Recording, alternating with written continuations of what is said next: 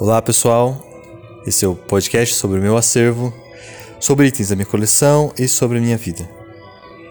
Meu nome é Sérgio Eduardo e vou falar do DVD do filme Silêncio dos Inocentes, que vejo com que veio com um livreto da coleção Cinemateca Veja, lançado nos anos 2008 e 2009. Agora, com minhas curiosidades, opiniões e história desse DVD, tudo com detalhes que podem prejudicar a experiência de quem ainda não tem assistido. Começando, é, não vou mencionar tantas curiosidades sobre o filme, porque vários podcasts muito bons já estão falando sobre Silêncios Inocentes e não quero ser redundante. Não só podcasts, como existem muitos vídeos, pequenos documentários, o filme é muito icônico, histórico, é, faz 30 anos que ele foi lançado agora em 2021. É, já fez 30 anos, ele foi lançado no começo do ano. É, muitas histórias, então não, não vou entrar em tantas curiosidades, porque são muito acessíveis e algumas histórias são bem famosas, então seria bem redundante, né? Mas vou mencionar aqui, pelo menos nesse bloco, bastante o Oscar. É, e os indica indicados daquele ano que o Silêncio dos Inocentes ganhou, porque é uma boa maneira de contextualizar comparar outros títulos, ter uma noção do que o mundo pensava na época e até como recomendação citar esses títulos, né? Tanto para vocês que têm interesse por algum filme, como para mim mesmo, pois me deu vontade de ir atrás de obras que se comunicam com o filme de alguma forma. E eu não sei explicar direito, né? É um fascínio que eu tenho por Oscar, mas eu acho que está muito ligado a, ao, ao fato de você colocar filmes um do lado do outro você comparar filmes. É, é, impossível você comparar filmes, é impossível você dizer, você fazer uma métrica, não é uma corrida, né? não é uma Olimpíadas, né? não é uma, algo objetivo, mas é muito interessante você colocar é, filmes lado a lado, porque cada filme tem sua história, e você compara histórias, e você compara mentalidade de diretores, você compara atores. Eu acho isso muito interessante como é, às vezes um filme é muito bom perto do outro, é, às vezes um filme é muito ruim perto do outro, às vezes os filmes são muito diferentes, são dois universos diferentes, né?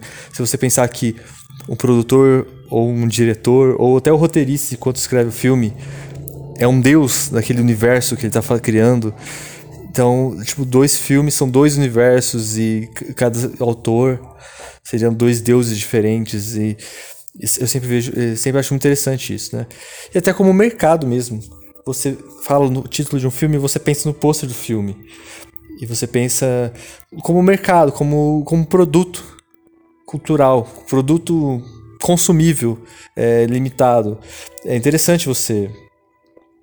É, é, é, até meio cruel, né? Você, como pessoas que falam sobre filmes, é colocar, tipo, ser tão banal a, a respeito de filmes, sendo que eles deram tanto trabalho para ser feitos, eles foram tão difíceis de, de conseguir ser feitos e, e partiu de ideias que é, é, saiu de ideias para ser concretizado até a nós, a vir até nós, de maneiras tão difíceis. Né? Mas mesmo assim, é, reduzir ao ponto de produto é, é interessante, é, é é bem legal e eu, eu não sei explicar exatamente porquê.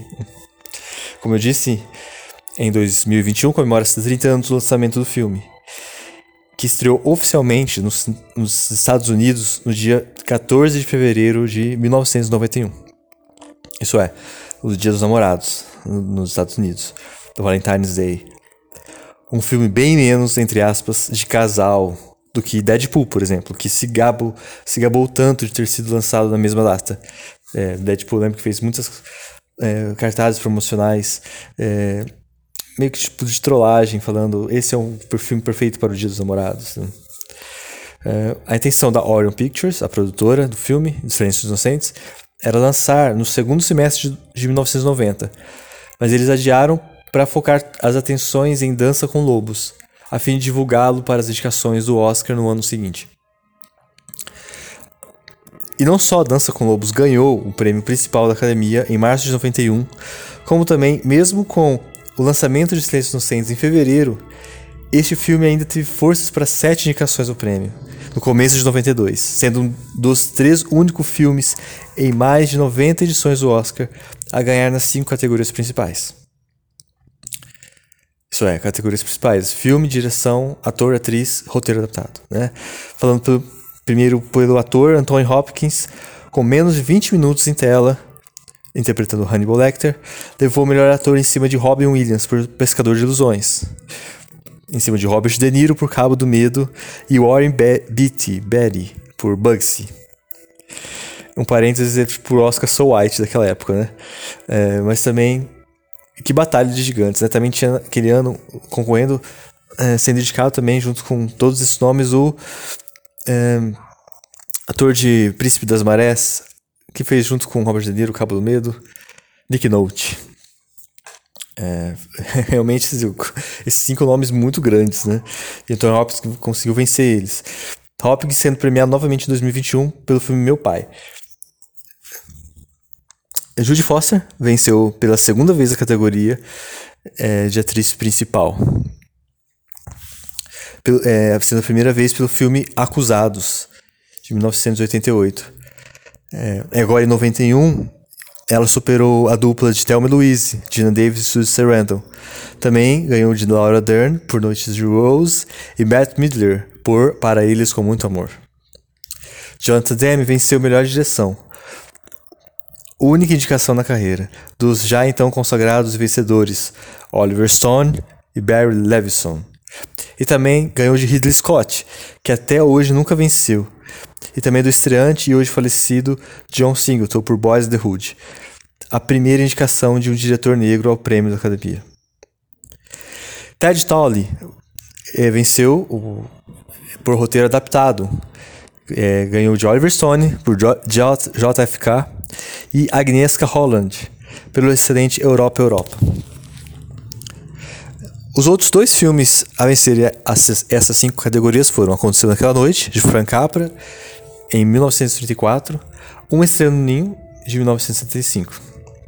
Silêncios Inocentes ficou por cinco semanas em primeiro lugar nas bilheterias e foi quarto filme que mais arrecadou em 1991, sendo os outros Exterminador do Futuro 2, Robin Hood, do Kevin Costner, e Esqueceram de Mim, com Macaulay Culkin. Chegou aos cinemas brasileiros em maio de 91 também. É, gostaria de recomendar, agora que eu falei tanto de Oscar, o canal Meu Tio Oscar, que eu acho muito legal. O canal no YouTube. É, eu acho muito boa toda a análise que eles fazem, os convidados que eles chamam. É, ele fala muito, faz vídeos muito bons a respeito do tema é, do prêmio da academia, né? É, eles ainda não fizeram o ano de 1991. Eles pegam certo, ele pega certo ano específico e debate a cerimônia daquele ano e compara os filmes e, e fala sobre o, todo o clima da época. Eu recomendo muito esse canal, meu tio Oscar. É, façam esse podcast chegar até o Felipe Aureliuk. Se não for pedir muito. Essas informações todas são que eu disse sobre o Oscar são repetitivas e com certeza foram ditas em exaustão todo esse ano, mas elas impressionam até hoje. Pelo menos me impressionam até hoje. Às vezes percebemos o impacto do filme mais em suas consequências e no terremoto causado por sua passagem do que hoje pelo filme em si. Ainda hoje é bem comum um filme tão macabro e assustador ser reconhecido pela crítica, pelo público e pela própria indústria pelo público através da, da, da bilheteria, pela crítica, né? Pela, pelo que é, pessoas que ganham para falar do filme têm ditos do filme e pela própria indústria, né? Como o prêmio do Oscar são prêmios dos próprios colegas, próprias pessoas que fazem filmes reconhecerem Silêncios Inocentes como um filme um filme bom, né? Eu acho que também muito isso se deve ao fato de Jonathan Demme ser um diretor que veio do, de, de, amigo do Roger Corman, veio de filmes é, exploitation de baixo orçamento e, e Silêncios Inocentes não ser um filme de grande orçamento, ser um filme modesto e, e ser tão poderoso ao mesmo tempo, né? Acho que a academia ama um bom diretor no sentido é, administrativo da palavra, que saiba cuidar bem das finanças, que saiba conduzir bem uma equipe. A última vez que um filme poderia ter vencido um Oscar, um, um, um prêmio grande, um filme de suspense e terror, que eu me lembre foi o filme Corra, em 2017, um Oscar de 2018, do Jordan Peele. Também estreado no início do ano, mas com força para chegar na corrida de premiações e receber quatro indicações. Ainda é difícil entender o receio que o Oscar teve em Corra e não teve com o Silêncio dos Inocentes. Talvez a crítica forte ao racismo ainda pegue nas feridas dos membros votantes e o machismo revelado em Silêncio dos Inocentes tivesse sido sutil demais para fazer os mesmos olharem suas próprias atitudes. Não sei, mas é muito bom lembrar de Silêncio dos Inocentes e reconhecer sua vitória no cinema, um pouco mais ousado, mais sujo, forte, considerado até com pouco bom gosto, com uma protagonista mulher não sexualizada nem estereotipada, como se faziam é, nos anos 80, é, protagonistas mulheres, mas eram estereotipadas como se fossem cópias de homens, né? Querendo imitar homens. É, é ótimo o filme ser esse marco, uma influência para muito do que se fez de cinema policial depois disso. Cinema policial que, pessoalmente, eu acho acho que o meu gênero favorito. Todos os elementos do cinema policial me agradam muito. Existe muita porcaria, muito lixo, mas se você colocar os elementos juntos, você vai com certeza me atrair para assistir esse filme. Né? Por exemplo, influencia, é, influenciou muito Seven do David Fincher. Eu, eu não tenho dúvidas disso. É, e até a gente do FBI, Dan Scully, de Arquivo X. É, outro parênteses também que o FBI aprovou muito o filme Silêncio dos Inocentes ter sido feito, pois mostraria que o departamento está aberto a novas recrutas mulheres, mesmo com tanto olhar masculino ameaçador nos corredores das sedes mostrado no filme. Né? E por isso, nos lamentamos com a derrota de Corra no Oscar. Pelo menos eu me lamento. Um filme que poderia ser reconhecido em sua própria época. Aí sai a importância do Oscar um exemplo, né?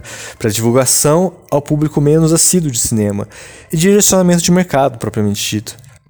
Sem esse reconhecimento, a gente torce para que o filme, mesmo assim, alcance as pessoas, que um crítico de cinema com grande influência divulgue e exalte seus méritos, ou que um ou outro artista se inspire e dê, e dê os devidos créditos. Porque é, talvez é difícil mensurar, mas existe um, existe um, um direcionamento de, de da indústria depois de Silêncios Inocentes. É, é, filmes de, de, psicopatas, filmes policiais mais macabros. É um filme considerado de terror, mas não existe o aspecto sobrenatural. E mesmo terror, para aquela, aquela pessoa que quer ver sangue e quer ver tripas e quer ver algo macabro, assustador, isso é um detalhe no filme. Isso é, isso é talvez uma forma, uma consequência que o filme não se esconde disso. Mas é, eu vejo como um filme policial um filme muito bem embasado cientificamente, outra influência forte, todas as séries de CSI, séries e filmes que de investigação muito muito reais, muito realistas, né? É, de, de investigação, eu vejo como uma, um, o Silêncio Inocentes um marco nesse ponto. É, e talvez Corra poderia ter sido esse marco, por isso comparei com Corra, né?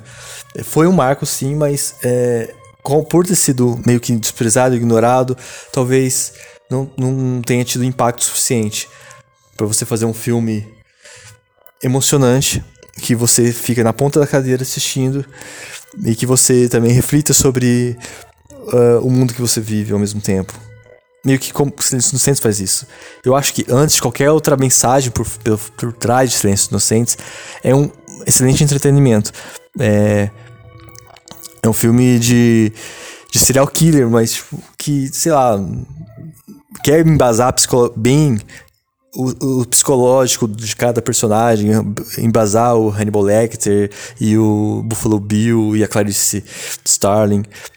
Mas também é eu vejo como que ele quer ser um entretenimento acima de tudo isso. Ele quer ser uma ótima história policial. Mas é, outro ponto que se tem levantado recentemente é a má representação que o filme faz de pessoas queer. Ou melhor, de pessoas LGBT. Eu não sei qual termo melhor usar. É, Hannibal Lecter explica que Buffalo Bill não é transexual mas alguém que quer uma transformação e não sabe fazer isso de outra forma. Mas mesmo assim, é compreensível a reclamação que se teve tanto na época como agora. Talvez muito pelo fato de não haver, em no, até em 91, personagens queer suficientes, bem representados nas celas de cinema, para que possa existir personagens maus, psicopatas, assassinos, em série, e também por Buffalo Bill não ser alguém com sua condição muito bem explicada, podendo gerar preconceito fácil de pessoas sem tanto entendimento ou pessoas que querem apenas ter desculpas para serem ainda mais homofóbicas, ou transfóbicas no caso. Mas um aspecto, mais um aspecto que o olhar de hoje trouxe ao filme, hoje, 2021, uma era pós-Me Too e com o teste de Bechdel sendo feito a cada nova obra feita, é o feminismo na temática e em todo o arco de Clarice Starling, interpretado por Judy Foster. Nos inserimos na história e em todo aquele universo cinzento do filme, através dos olhos dela. Acompanhamos durante todo o percurso de treinamento dos créditos iniciais. Vemos ela atravessar o bureau, entrar em um elevador cheio de homens e a encarando. Os personagens falam com ela olhando para a câmera ocupando todo o espaço da tela com seu rosto e seu olhar. Esses olhares e planos fechados nos rostos foram o que mais me impressionaram no filme. Voltando a falar do feminismo no filme, toda a participação de Kency Lemons interagindo com Judy Foster dá um, dá, é, um tom muito muito é, é, sutil, não é óbvio, não é claro, mas é, é, é tão bom ver as, as duas juntas. A Clistéria tem uma amiga, alguém que ela pode contar em todo, em todo aquele bando de homens naquele departamento, é, é aquela mulher. Que, ela, que comemora suas vitórias, que torce, que, que elas conseguem investigar juntas. E se há ou não algum algum contexto é, sexual, é ótimo que isso seja pensado, seja levado em conta. É, as duas serem é, amantes, mas acima de tudo elas são amigas e, e uma apoia a outra e isso dá um, um, com certeza um viés muito feminista, muito um viés feminista muito bem apurado, né, que se busca hoje, né?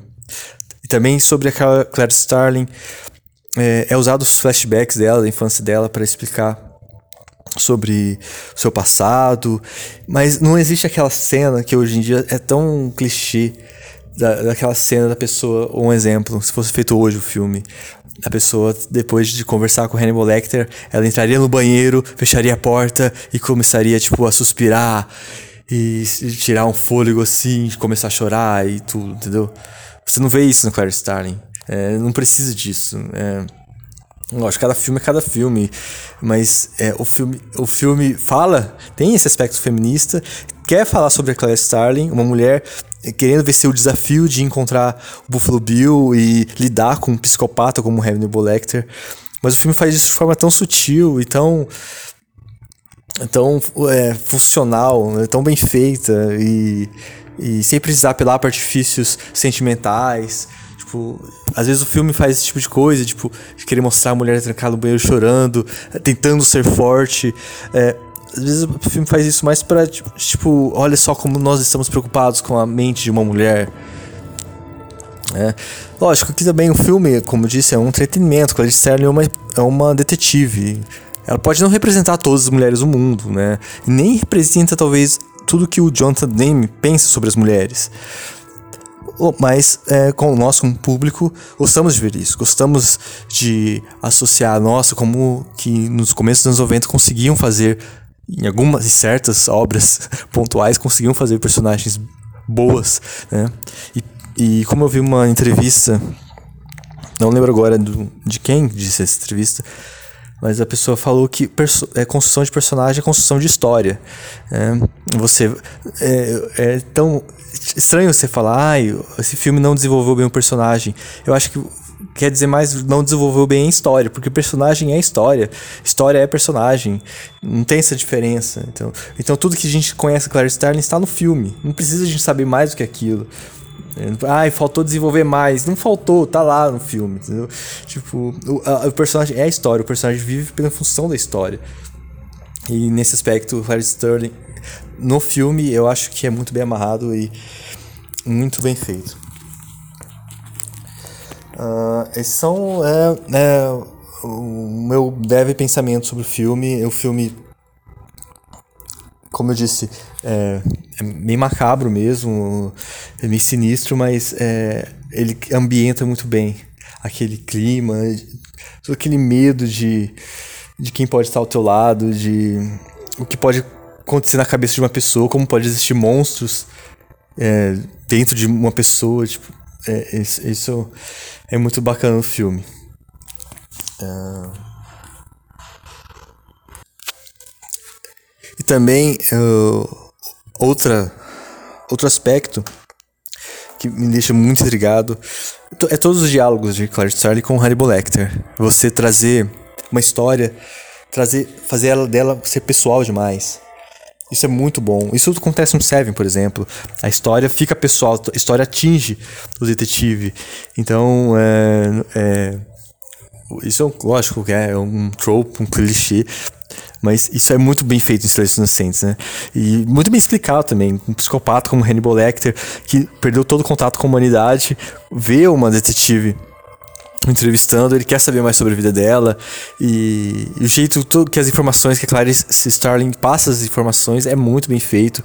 Eu acho toda essa trama muito legal, é dá um tom muito profundo de psicológico muito profundo. Eu acho que esse filme é, é excelente nisso, não pelo sangue exatamente, não pela é, crueldade das cenas, mas como que eles conseguem aprofundar psicologicamente, mesmo que não seja profundo de verdade, mas a sensação que que dá é que temos, sentimos a profundidade de, de conversas, de, de, de psicanálise da pessoa, e a Clarice contando seu passado, e o Hannibal querendo juntar porque que é assim, e eles querendo construir o perfil de Buffalo Bill, é, é muito fascinante isso, né? E é outro aspecto que, que eu vejo bastante em outros filmes, como Seven, por exemplo, isso é muito legal quando o personagem se envolve de tal maneira, ou a história que ele está investigando envolve ele de certa forma. E, e muito de filme no ar também, filme policial dos anos 40 e 50 de Hollywood.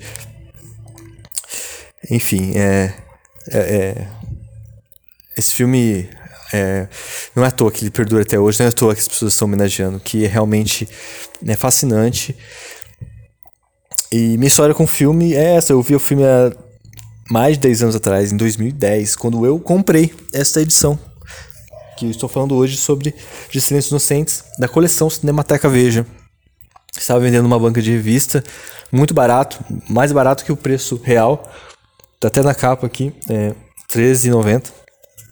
Eu paguei tipo 5 reais na banca, porque acho que tava sobrando estoque, eles precisavam vender, queriam vender. E eu, eu assisti na minha casa, num, num secreto do meu lar, vi esse filme e e com 18 anos de idade, eu não via filme. Até então, eu não via filmes desse gênero, terror, suspense.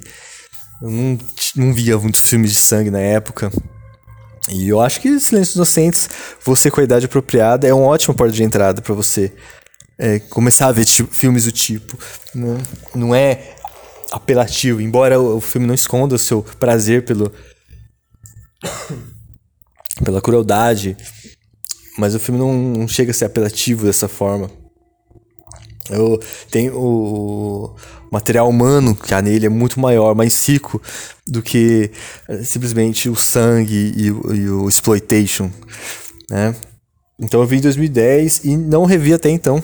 Revi há pouco tempo, há poucas semanas. É, porque, lógico, é, justamente acho que as pessoas falando tanto do filme, tipo, comemoração de 30 anos, fui rever, fui conferir e eu achei melhor do que na época que eu vi. Na época eu não tinha reparado tanto que as pessoas estão falando hoje de do aspecto feminista do filme e de todo é, os olhares, o meio gaze que os homens davam, dão para Clarice Starling na, nos corredores e em todos os lugares, tipo assim, hoje, sei lá, eu não vi isso porque eu sou homem, né, tipo, mas é tão claro isso hoje, tão óbvio. Toda aquela cantada idiota que o o diretor do Asilo dá para Claire Starling. Isso é tudo tão opressor, né? E, e é, é, fascinante o jeito que ela se comporta diante de tudo isso, né? É, é, é como que ela tá acostumada a isso. É, infelizmente, as pessoas têm que se acostumar, têm que ser mais forte que isso para saber lidar nesse mundo tão machista, né? E vendo hoje o filme, é, é, sobrevive, com certeza, sobrevive ao tempo. Com certeza, esse filme é um, é um clássico absoluto. Um clássico recente. Não podemos dizer isso de tantos filmes dos anos 90. É, me desculpe. Não podemos dizer isso de tantos filmes de Hollywood dos anos 90. Muito menos filmes vencedores de Oscar, né? É, mas sobrevive muito bem. até hoje. E essa edição da Cinemateca Veja são, como eu disse no primeiro podcast que eu fiz aqui, que deve estar vergonha de escutar ele, deve estar horrível, não recomendo. Como eu disse lá, e vou repetir aqui, é uma edição, a Cinemateca Veja fez entre 2008 e 2009 uma coleção de 50 edições de filmes. São títulos muito bons, títulos maravilhosos. E eu sem tanto acesso à internet, não tinha canais de streaming na época, não tinha não, não era fácil, não via os filmes da locadora aqui na minha cidade, são filmes novos, filmes lançamentos, super lançamentos. E aqui a gente vê é, na Cinemateca Verde dá a oportunidade de você conferir clássicos ou novos clássicos ou filmes cult que eu não achava por aí e que eu consegui ter acesso comprando esses filmes, consegui assistir na minha casa com tempo, sem precisar alugar e devolver. Então eu consegui assistir com tempo, consegui assistir é, do, do meu jeito, do jeito que eu achava mais certo. É, e foi, foi uma ótima experiência, me abriu a porta para vários filmes excelentes e pretendo falar deles, de vários deles aqui ainda. Eu tenho, eu acho que 60% da coleção eu tenho. Dos 50 filmes, eu devo ter uns, uns 30 e alguma coisa, 31, 32. E Silêncio dos Inocentes é o filme que ainda tem. Infelizmente, ao colocar o DVD para reproduzir, no final do filme, na última meia hora do filme, ele acaba falhando. Assim como aconteceu também com Harry Sally, que também é dessa coleção. E eu coloquei e falhou também na metade do filme, mais ou menos. É uma pena, né? É, eu faço podcast, chama Meu Acervo Pessoal. E parte desse meu acervo pessoal eu não sei as condições que ele se encontra hoje. Eu não sei como que, que seria eu reproduzir esses filmes hoje, os DVDs desses filmes hoje, aqui em casa. É, eu tenho orgulho da coleção, tenho orgulho e agradeço a mim mesmo no passado por ter comprado esses filmes é, da Cinemateca Veja, ter adquirido essa coleção. É, e, com, com, lógico, deu acesso, abriu a portas para vários clássicos, vários nomes de diretores e, e, e, e, filmes que eu já tinha escutado falar e que realmente é, valem, uma, valem a pena assistir. Mas, infelizmente, é, ou felizmente, né, existem vários acessos canais de streaming, você pode assistir. Tanto é que esse Silêncio Inocentes eu terminei de ver o filme no, no Telecine. Eu, eu coloquei no Telecine, que ainda bem que eu tenho acesso, eu coloquei, eu terminei de assistir o filme pelo telecine, não consegui assistir pelo DVD. No entanto, o, tem material extra nessa edição, mas é um material extra de uma hora de um documentário sobre o filme, do make-off do filme, toda a história, que, tipo, acho que todo mundo deve saber, ou se não saber, é, é, é bom vocês irem atrás e conhecer se vocês gostam do filme é, ir atrás de, de, tudo como foi feito, que começou com Jenny Hackman comprando os direitos do livro, se impressionando, Jenny Hackman ia dirigir, aí pediu pro roteiro, o roteirista fazer, escrever o roteiro e viu que ficou muito violento, e Jack, Nico, Jack Nicholson não, me desculpem, Gene Hackman. Gene Hackman decidiu é, comprou os direitos do, do, do livro, pediu para fazer o roteiro. Aí ele leu o roteiro e viu que foi muito violento e queria se afastar de projetos que são violentos, porque tinha feito Mississippi Chamas. E tudo isso está até no livro aqui da Cinemateca Veja. Eles contam várias curiosidades, bastidores e tudo isso. Contam tantos atores que, poderiam interpretar Hannibal Lecter, Robert De Niro. Uh, e das atrizes que poderiam ser Clarice Starling, como Michelle Pfeiffer e como chegou às mãos do Jonathan Demme, o filme e toda essa história que é, que é bem legal, tipo, é tão legal é, você ver a gênese do filme, assim, como que um clássico é formado, né? E toda a construção de personagem de Hop, Anthony Hopkins mostra no documentário também de uma hora. É, do, do, a construção dele, a construção de, do, até do Glenn, Glenn Scott fazendo Scott Glenn. Qual que é o nome do ator? Ele fazendo o personagem do policial também, ele se preparando para ser para ser aquele aquele o, o chefe da Claire Starling, né? É muito legal isso tudo. Também no, no, no, nesse livro eles falam do eles falam do, do. dão uma sinopse, dão curiosidades, dão dicas que o, que o filme dá sobre quem é o assassino durante o filme. Falam também uma pequena biografia dos atores, né? Então não faria sentido fazer um livrinho desse hoje, sendo que você tem acesso ao Google, né? Mas dá um, uma pequena biografia dos atores, do, do diretor Jonathan Demme. É, pra mim era um material riquíssimo na época, né? Hoje não sei se faz tanto sentido. Vale como, uma, como pelo aspecto histórico. é, você ter isso na coleção ainda. É, infelizmente o fato do DVD não rodar bem é um problema. Mas, lógico, não vamos desfazer do filme por isso, né? É, e eu não tenho as continuações, eu não vi o Hannibal do Ridley Scott. Assisti Dragão Vermelho há muito tempo atrás. O Dragão Vermelho do Edward Norton. E eu lembro que eu gostei, nunca mais revi, não sei se eu quero rever. O, o Dragão Vermelho do Michael Mann, que foi feito nos anos 80. Eu acho muito bom, tão bom quanto esse filme, não, talvez não tão bom, sei lá, do nível desse filme, assim. Recomendo o Manhunter, Manhunter, Manhunt, Manhunter, do Michael Mann, Caçador de Homens, não lembro como se chama o filme. Mas é baseado, o filme do Michael Mann, baseado no, no Dragão Vermelho. É... E é isso, pessoal. Esse é o podcast sobre meus, dos Ou Silêncios Inocentes. É... Eu agradeço por escutar até aqui. Se vocês quiserem entrar no, Leather, no Leatherbox, numa, rede social de cinema eu tenho, lá tem a lista dos filmes do meu servo pessoal. Caso vocês queiram que eu comente sobre algum deles, eu não tenho uma ordem, não fiz um esquema de, de que filme falar próximo, não fiz um planejamento a longo prazo assim do, dos filmes que eu pretendo conversar. Então eu estou aberto a sugestões. Também eu indiquei no, no podcast passado sobre o meu Medium, ou a página que eu tenho no Medium é Sérgio Eduardo, ou Sérgio EM de Bortoli, né? No caso, Sérgio Eduardo é no Leatherbox, ou você procura por Sérgio EMD é, no Leatherbox, e também Sérgio EMD no Twitter. No, no Medium, eu tô já há algum tempo tentando escrever um texto lá para publicar sobre a carreira do Owen Wilson, que até pretendo fazer um podcast sobre ele e os filmes que ele fez com o Wes Anderson, que são os únicos filmes que eu tenho dele aqui em casa. É... Então é isso. É...